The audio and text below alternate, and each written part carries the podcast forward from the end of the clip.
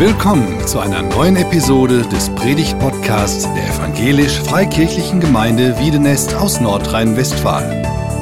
Wir sind davon überzeugt, dass Gott durch Predigten redet. Wir wünschen viel Inspiration beim Hören.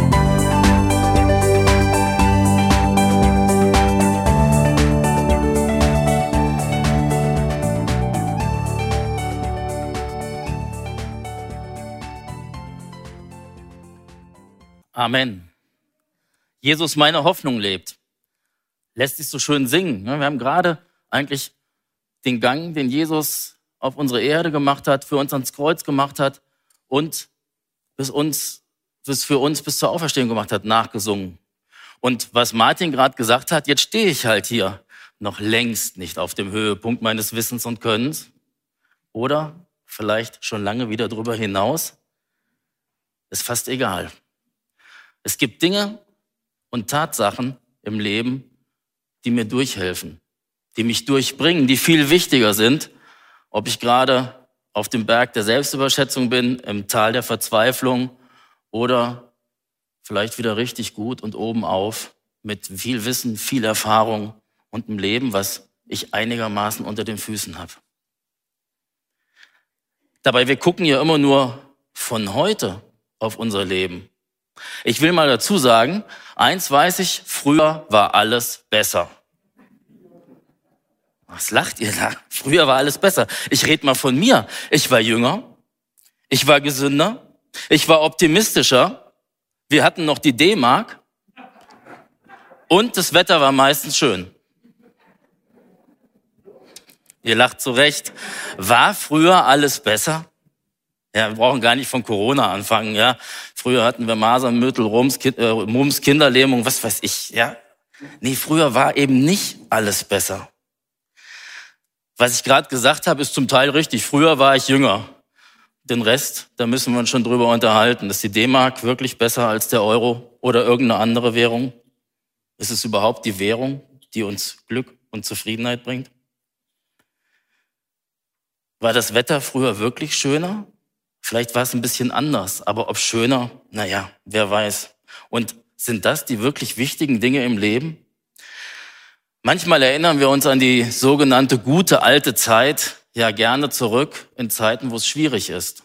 Und Psychologen haben auch herausgefunden, dass in Zeiten, wo es uns nicht so gut geht, wir oft an die Vergangenheit und ihre guten Tage und ihre schönen Zeiten denken. Ist vielleicht auch manchmal gar nicht so schlecht, um dann wieder im Heute dahin zurückzukommen. Paulus schreibt im zweiten Kapitel des Epheserbriefes, dass früher gar nicht alles besser war, sondern dass heute alles besser ist und morgen alles noch viel besser werden wird. Ich nehme euch mit rein in diese Gedanken, die Paulus uns hier mitteilt.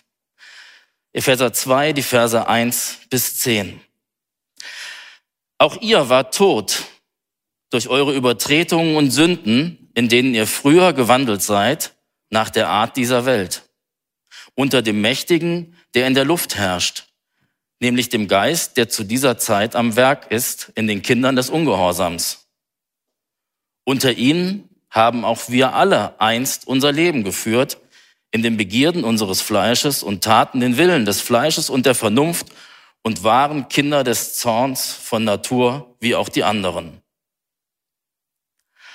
Aber Gott, der reich ist an Barmherzigkeit, hat in seiner großen Liebe, mit der er uns geliebt hat, auch uns, die wir tot waren in den Sünden, mit Christus lebendig gemacht. Aus Gnade seid ihr gerettet.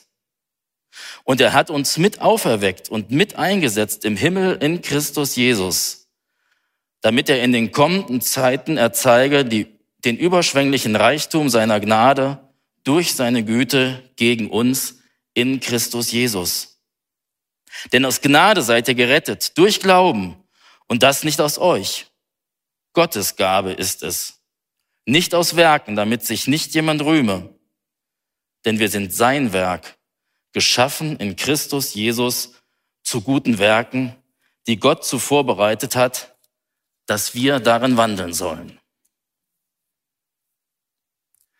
War früher alles besser? Nein, sagt Paulus. früher war längst nicht alles besser. Und Paulus macht in diesen zentralen Versen deutlich, es geht darum, dass du vom Früher, von deinem alten Leben ins Heute kommst, in das, was Gott heute mit dir vorhat und mit dir möchte. Man kann den Text so schön teilen. Ja? Ein Drittel, ersten drei Verse, da sieht man das ganze Negative, wo Paulus uns deutlich macht, das ist das Leben ohne Gott. Früher verloren. Und dann die letzten Verse des Textes, die restlichen zwei Drittel, heute gerettet. Früher tot, heute lebendig. Früher getrieben, heute neu geschaffen. Wie sieht's eigentlich mit deinem Leben und seiner prozentualen Verteilung aus? Ich gehe noch nicht mal auf die Qualität deines Lebens ein. Ich frage dich einfach mal so, wie sieht denn das bei dir aus mit der prozentualen Verteilung? Ich selber bin mit 17 Christ geworden, jetzt bin ich 54. Wenn man so ein bisschen rumrechnet, kommt bei mir so ungefähr hin. Ne? Ein Drittel ohne Jesus, zwei Drittel mit Jesus. Vielleicht bist du ganz neu dabei, ganz neu Christ geworden. Dann bist du, hast du einen Großteil deines Lebens, egal wie alt du bist, ohne Jesus zugebracht und hast jetzt neu mit ihm angefangen. Vielleicht ist es aber auch dein Punkt in deinem Leben, dass du sagst, ja, ich überlege darüber, ob ich mit Jesus, mit Gott ein Leben anfange. Ich habe noch gar nicht damit angefangen. Ich überlege noch. Es gibt Gründe dafür, es gibt Gründe dagegen. Ich muss mich noch entscheiden. Egal, wo du stehst, du darfst wissen, es gibt ein Früher und ein Heute bei Gott. Vers drei: Kinder des Zorns heißt es da. Das ist der Zustand von Menschen ohne Gott, von Menschen, die unter seinem Gericht stehen.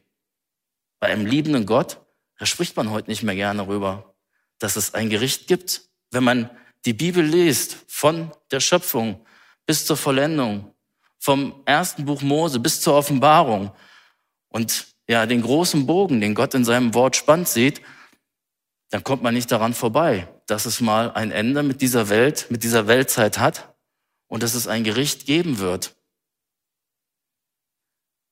Kinder des Zorns. Das ist ja eine Metapher, ein Bild, was deutlich macht, wir sind jemanden untergeordnet. Wir sind in einem Zustand, einem unmündigen Zustand, aus dem wir zunächst mal gar nicht so leicht rauskommen. Wir sind als Menschen ohne Gott dem Zorn Gottes ausgeliefert.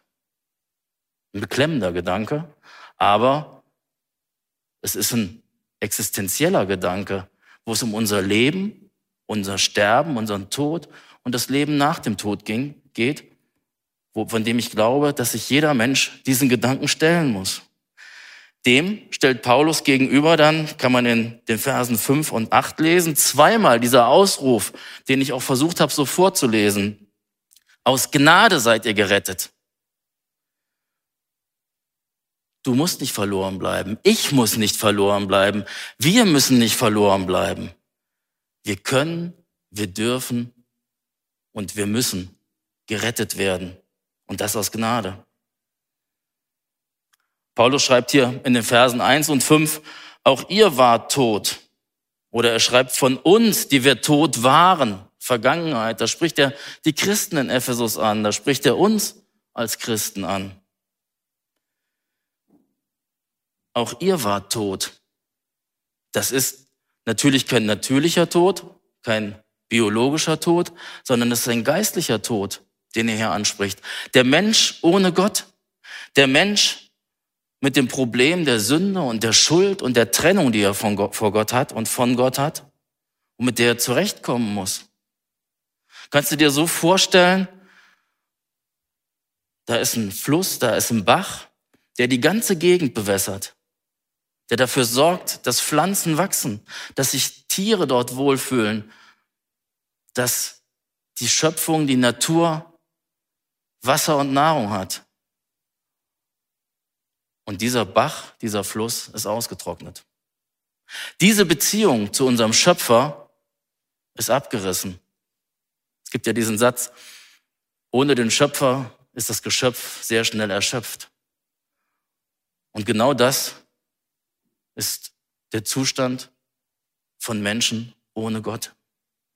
Tod, geistlich tot. Vers 5 und 6 können wir dann nachlesen, dass Gott uns lebendig gemacht hat, dass er uns mit auferweckt hat. Wir müssen nicht in dieser Trennung von Gott bleiben. Und jetzt stellt euch das vor, diese öde, vertrocknete Gegend. Und dann kommt aus den Bergen auf einmal wieder neues Wasser. Und die Rinnsale gehen überall hin und das Tal wird geflutet und der Bach, der Fluss ist wieder da und es beginnt zu grünen, es beginnt zu sprießen. Leben entsteht neu.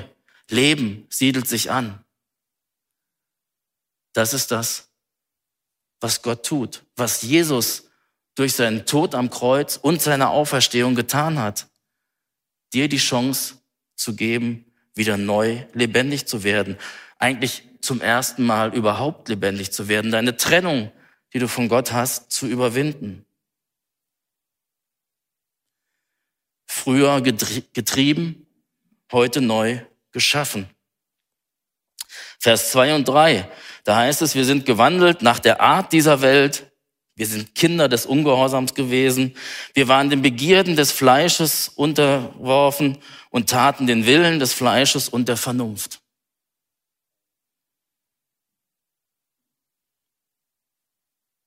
Wir haben unsere Beziehung zu Gott gekappt oder die war gekappt.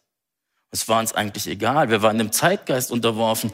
Wir haben das gedacht und geglaubt, was alle gedacht und geglaubt haben, die Gott nicht auf ihrer Agenda haben, die Gott nicht in ihrem Leben haben, die nicht mit Jesus leben. Man tut das und macht das, was alle tun.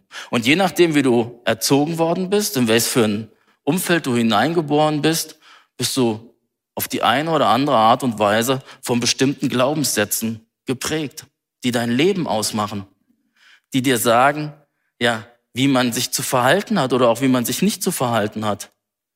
Oder ob vielleicht auch alles egal ist, ob man lieber tun soll, was man will. Du bist getrieben. Du warst getrieben. Du warst eigentlich nicht Herr oder Frau deiner selbst. Und Vers 10 am Ausgang unseres Textes macht das deutlich, dass Gott etwas Neues erschafft. Das ist das, was die Bibel eine neue Kreatur, eine neue Schöpfung nennt, die in dem Moment, als wenn Jesus in unser Leben kommt, wenn der Heilige Geist uns, ja, in uns neues Leben schafft, die Verbindung zu Gott herstellt, wenn Schuld vergeben wird, wenn ich wieder frei durchatmen kann, was die Bibel damit meint. Ich werde neu geschaffen zu guten Werken, dass wir in diesen Werken wandeln sollen. Es gibt in diesem Text ein paar zentrale Begriffe, die das deutlich machen, dass wir zwar vielleicht Gott unser Ja sagen können dazu, aber dass wir Jesus und seine Auferstehungskraft brauchen, um wirklich neue Menschen zu werden. Es das heißt hier im Text, reiche Barmherzigkeit, große Liebe, überschwängliche Gnade und Güte in Jesus Christus. Das sind die, ich nenne es mal Mittel, um vom Früher ins Heute zu kommen. Du kannst dich abstrampeln, du kannst versuchen, ein guter Mensch zu sein, gut zu leben oder manche sind ja auch schon damit zufrieden, möglichst wenig kaputt zu machen. Dann sage ich lieber gar nichts, dann bin ich lieber ganz still, bloß keinem auf den Schlips treten, kein falsches Wort. Problem ist, bei Inaktivität tut man auch die richtigen Dinge nicht, wenn man eben nichts tut. Und wenn man was tut und das denn vom Zorn bestimmt ist, von ja, unserer Unzufriedenheit, die oft so tief innen drin ist, dann machen wir Dinge kaputt, dann machen wir andere kaputt, Beziehungen kaputt und selbst kaputt. Die Mittel, um da rauszukommen, reiche Barmherzigkeit, große Liebe, überschwängliche Gnade und Güte, nicht aus mir selbst, sondern in Jesus Christus. Es hängt alles von Jesus Christus, vom Sohn Gottes ab. Wir haben mal im Hauskreis auch über so Gnade und sowas alles gesprochen. Und Gnade ist ja auch so ein bisschen, man braucht viele Bilder, um Gnade deutlich zu machen, wenn jemand begnadigt ist. Und es gibt, ja, eigentlich ist er schuldig. Eigentlich gehört er bestraft, vielleicht sogar mit dem Tod bestraft. Und dann, ich stelle mir das immer so vor wie so ein Historienfilm, dann kommt der König und begnadigt ihn. Er wird freigelassen, hat eine neue Chance und er kann weiterleben. Da haben wir, irgendjemand sagte dann so sinnierend vor sich hin im Hauskreis, Oma sagte immer, alles Gnade. Und seitdem, jetzt bin ich ja auch schon auf dem Weg zum Älterwerden, aber weder Oma noch Opa bis jetzt, seitdem ist für mich dieser Begriff, Oma sagte alles Gnade, immer so ein bisschen besetzt mit, yo, Gnade ist also was für Alte, für Kranke, für Schwache, für Verlierer. Ja, Gnade ist was für Alte, für Kranke, für Schwache und für Verlierer. Aber geistig gesehen ist Gnade was für Junge, für Gesunde, für Dynamische und für Gewinner. Da gibt's keinen Unterschied. Der Mensch ohne Gott braucht diese Gnade, braucht diese Vergebung, egal wie jung, gesund, erfolgreich er ist. Egal wie, wie, ob er auf der Sonnenseite, der Gewinnerseite des Lebens steht oder auf der Verliererseite. Oma hatte recht, wenn sie sagte, alles Gnade.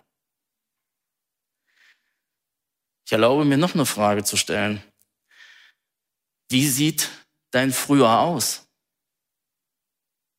Deine Zeit vor Gott. Wenn ich hier so rumgucke, ich kenne euch nicht alle, aber einen Großteil kenne ich und ich weiß, ihr habt einen Anfang mit Jesus gemacht. Manche von euch sind schon jahrzehntelang Christen, hingebungsvoll, leben mit Jesus und hinter ihm her, manchmal auch vor ihm her, kenne ich von mir auch. Ja. Dann muss ich ihn hinten ranholen, merke, ja, vielleicht hätte ich ihn mal vorgehen lassen. Aber wie sieht denn früher aus, bevor du Christ geworden bist, bevor du Christin geworden bist? Egal, ob das wie bei mir war, so ein so ein Zeitpunkt mit einem Gebet, wo ich Jesus mein Leben gegeben habe, oder ob das ein Prozess war, der vielleicht lange Jahre gedauert hat wo du gemerkt hast, ich lebe mit diesem Jesus, ich glaube an diesen Jesus, ich bin Christ. Wie sieht's mit deiner Bekehrungsgeschichte aus? Früher. Woraus hast du dich bekehrt? Was hast du gemacht, bevor du mit Jesus einen Anfang gemacht hast? Welche besonderen Problemlagen gab's in deinem Leben? Welche besonderen Versuchungen haben dich immer wieder angetriggert, haben dich immer wieder runtergezogen, haben dich immer wieder von Gott weggebracht. Und kennt ihr das? Diese Zeugnisse, diese Lebensberichte, wo jemand sagt, und ich war tief verstrickt in, und dann kannst du alle schlimmen Sünden dieser Welt aufzählen. Ja? Ich habe das einmal erlebt, da hat jemand schon ewig her, Bibelschule angefangen, ich war tief verstrickt im Kommunismus und Karl Marx war mein Gott, sag ich mal. Also ein bisschen anders ausgedrückt, so ein bisschen elitärer hat er das alles gesagt. Und hat gesagt, wie schlimm es ihm ging in seiner Zeit ohne Jesus. Und dann kam Jesus in mein Leben. Dann habe ich mich bekehrt. Dann hat Gott mich gerettet. Und super. Und die Leute saßen da, zack, allen fiel die Kinnlade nach unten. Ja, da gab's ja echt eine Umkehr. Jetzt ist vielleicht die Umkehr vom Kommunismus zu Jesus nicht so dramatisch wie vieles andere, wo wir wirklich Umkehr brauchen, wo wir die Abgründe des menschlichen Lebens, der menschlichen Seele sehen, wo wir sehen, wie Menschen andere und sich selbst kaputt machen, wo es viel, viel schlimmer ist, als nur in Anführungsstrichen irgendeine Ideologie anzuhängen.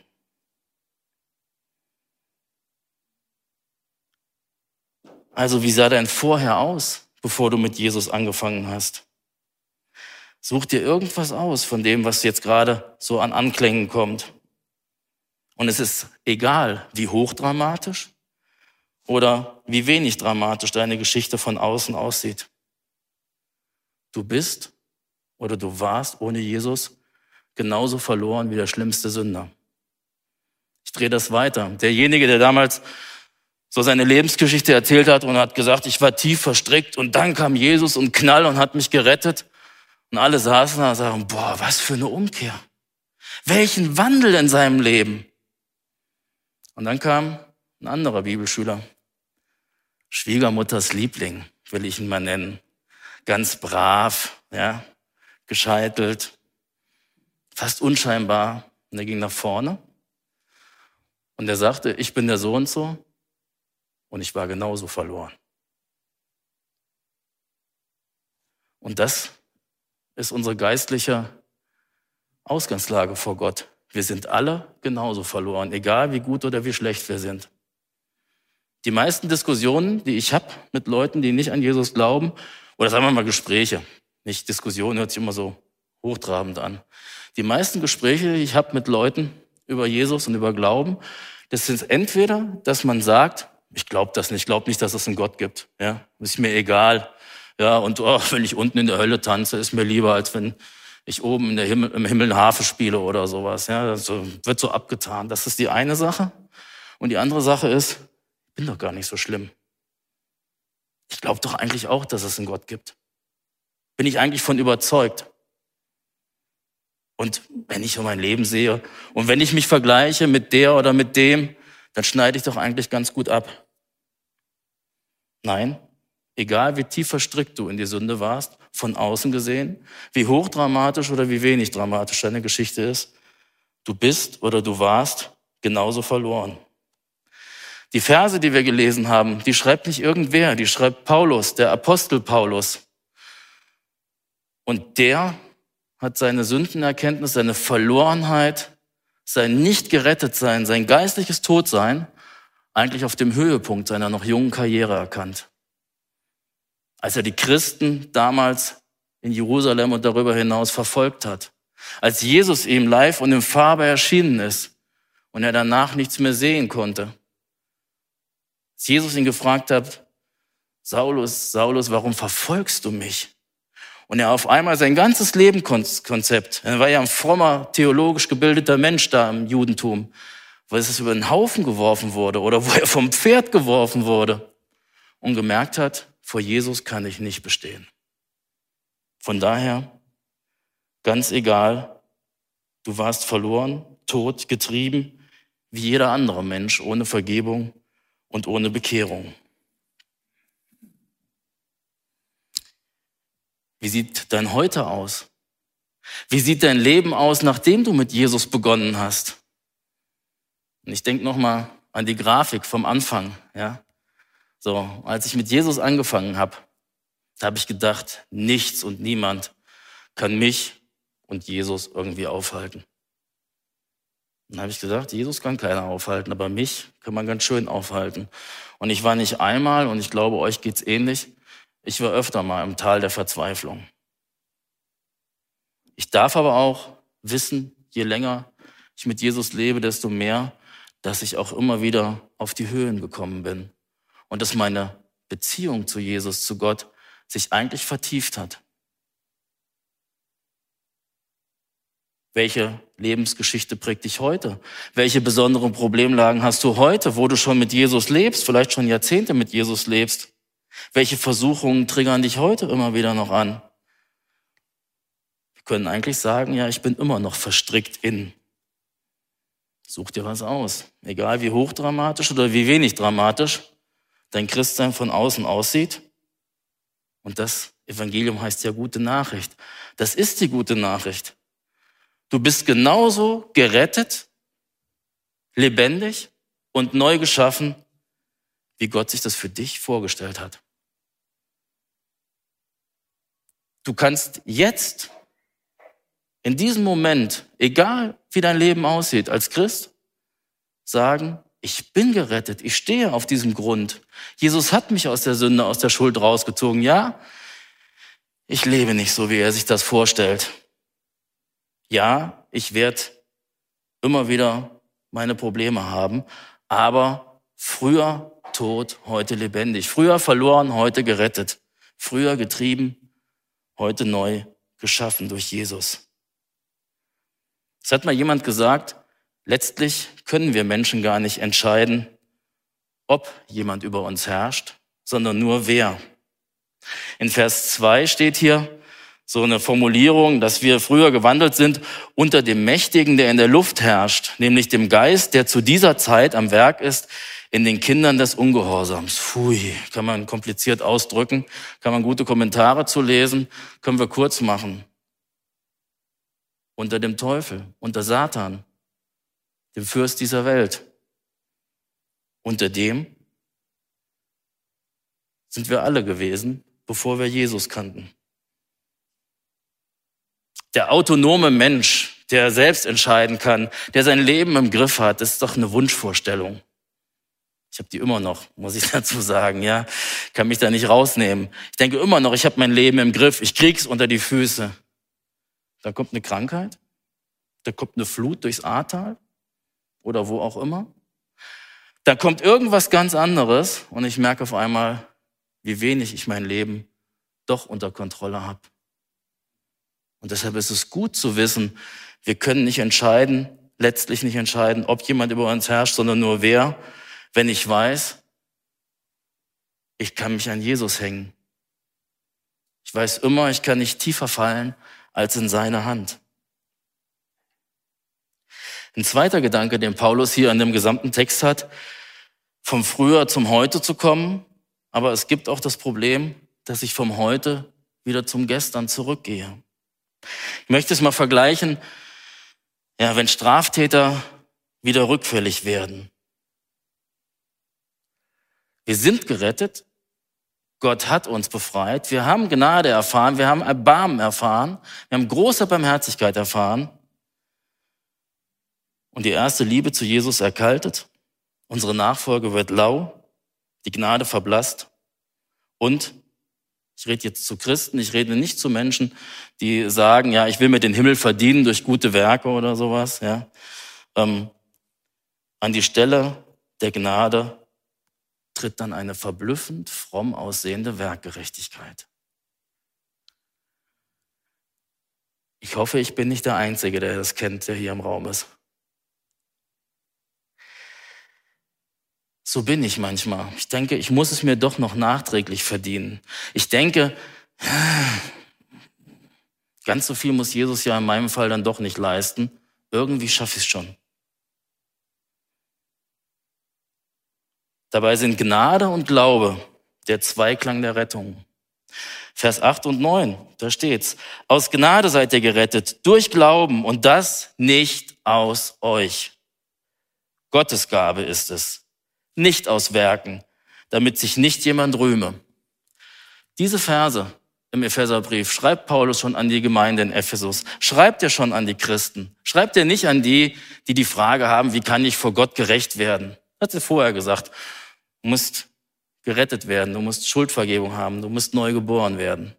Geheimnis, ein geistliches Geheimnis. Das aber viele Menschen erfahren haben. Kann man in der Bibel nachlesen, kann man Menschen fragen, die mit Jesus angefangen haben. Hier das schreibt Paulus an die Christen. Und ich ertappe mich schnell wieder, dass ich dann doch aus Werken noch ein gutes Leben führen möchte, dass Gott so mir ein bisschen auf die Schulter klopfen kann und sagen, ja, Thorsten, da bin ich schon Zumindest ein bisschen stolz. Nein, aus Gnade bin ich gerettet und durch Glauben, das nicht aus mich. Gottes Geschenk ist es. Nicht aus meinen Taten, damit ich mich bloß nicht rühme, überhebe. Wieder letztendlich am Anfang an dem ersten Pfeil bin und sage, ha, ich bin der beste Autofahrer.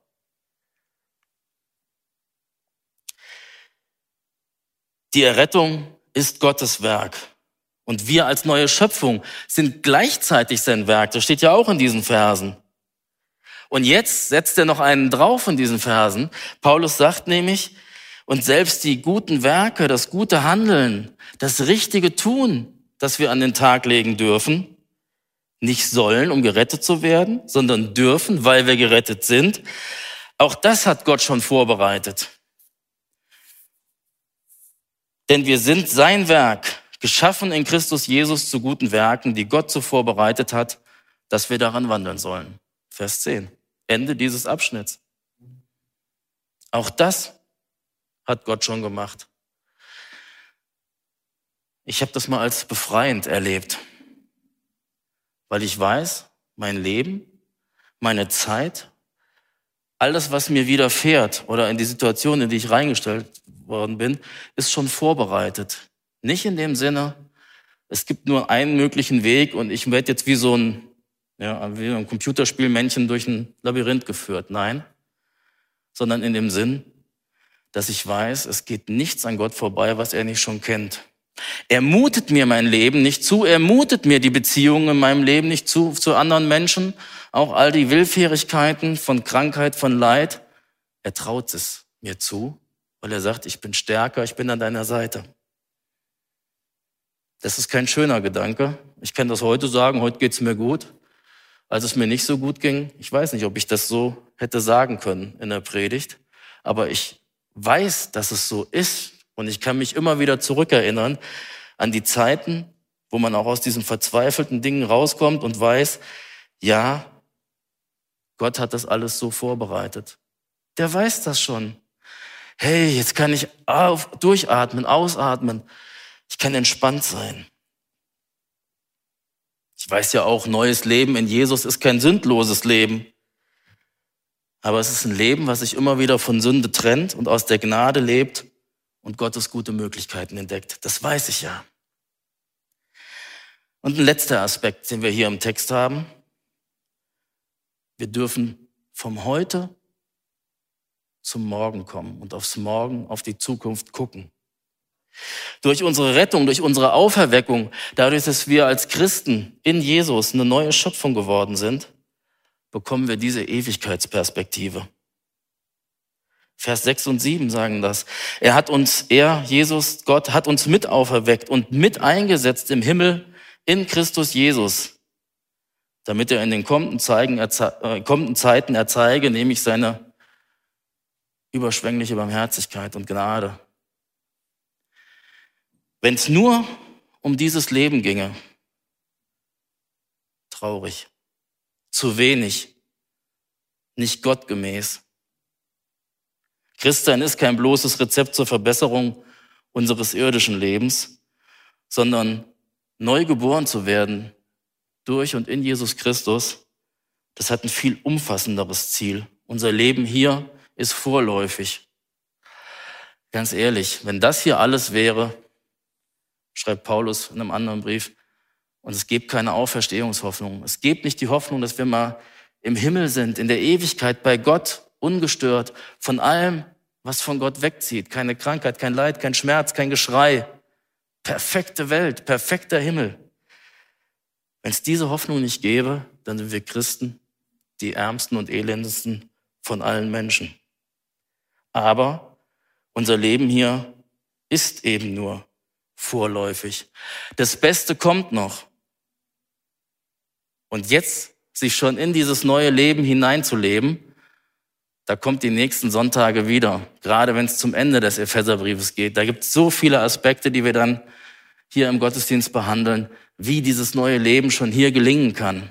Sensationell, ein super Brief, muss ich sagen. Jetzt sagte mal jemand, Epheserbrief, da haben wir doch schon mal eine Predigtreihe drüber gemacht. Ja, und weil die so gut war und weil der Epheserbrief so gut ist und die Gedanken so gut sind, die im Epheserbrief sind, deshalb machen wir es nochmal. Und deshalb beschäftige ich mich nochmal mit Gottes Wort. Und deshalb bete ich heute und morgen wieder und verteile, ähm, teile mein Leben mit Jesus. Weil es so gut ist, weil er so gut ist. War früher alles besser? Nee, war es eben nicht. Von diesem Text aus, von den heilsentscheidenden Tatsachen aus, die Gott uns mitgeteilt hat durch sein Wort, durch Brüder und Schwestern in unser Leben hinein, wissen wir, heute ist alles besser als früher im Leben ohne Gott. Aber wir wissen auch, heute ist noch längst nicht alles gut. Das wird erst morgen bei Gott in der Ewigkeit im Himmel sein. Was fangen wir jetzt an mit diesen Gedanken? Das kannst du gleich in deinen stillen Gedanken, in deinen stillen Gebeten machen. Ich werde euch jetzt eine Zeit geben und ich bin selber begeisterter Videostream-Gucker. Ich weiß, wie schwierig das zu Hause ist, sich nicht ablenken zu lassen. Nimm dir zu Hause auch die Zeit. Sieh zu, dass du jetzt die nächsten zwei, drei Minuten das reflektierst, betest, mit Gott redest, mit Jesus redest, vielleicht ihn ja in dein Leben einlädst, heute, hier, jetzt.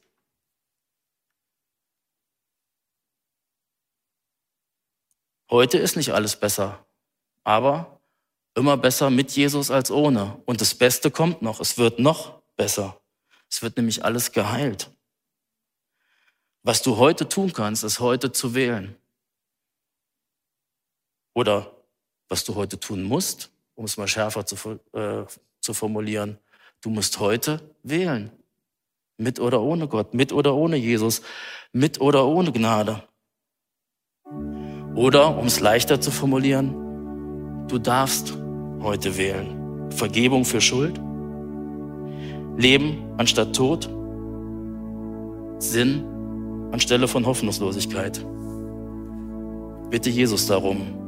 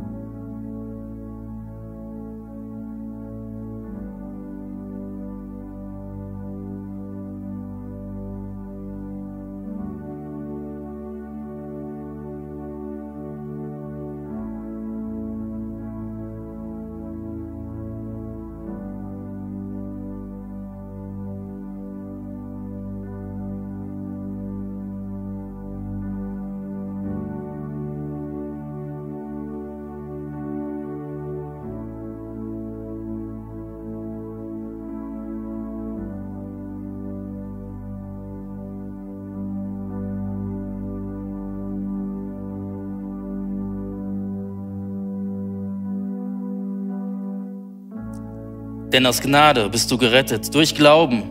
Und das nicht aus dir. Gottes Gabe ist es. Nicht aus deinem eigenen Handeln, aus deinen Anstrengungen. Du brauchst dich gar nicht damit groß zu tun. Du bist sein Werk, seine Schöpfung. Durch Jesus Christus. Und jetzt darfst du anders leben. Jetzt darfst du leben auf dieser Grundlage, dass du neu geworden bist in Jesus Christus. Gott möchte, dass du dieses Leben ergreifst und dass du dieses Leben mit ihm führst. Danke, Jesus, für dein Angebot. Amen.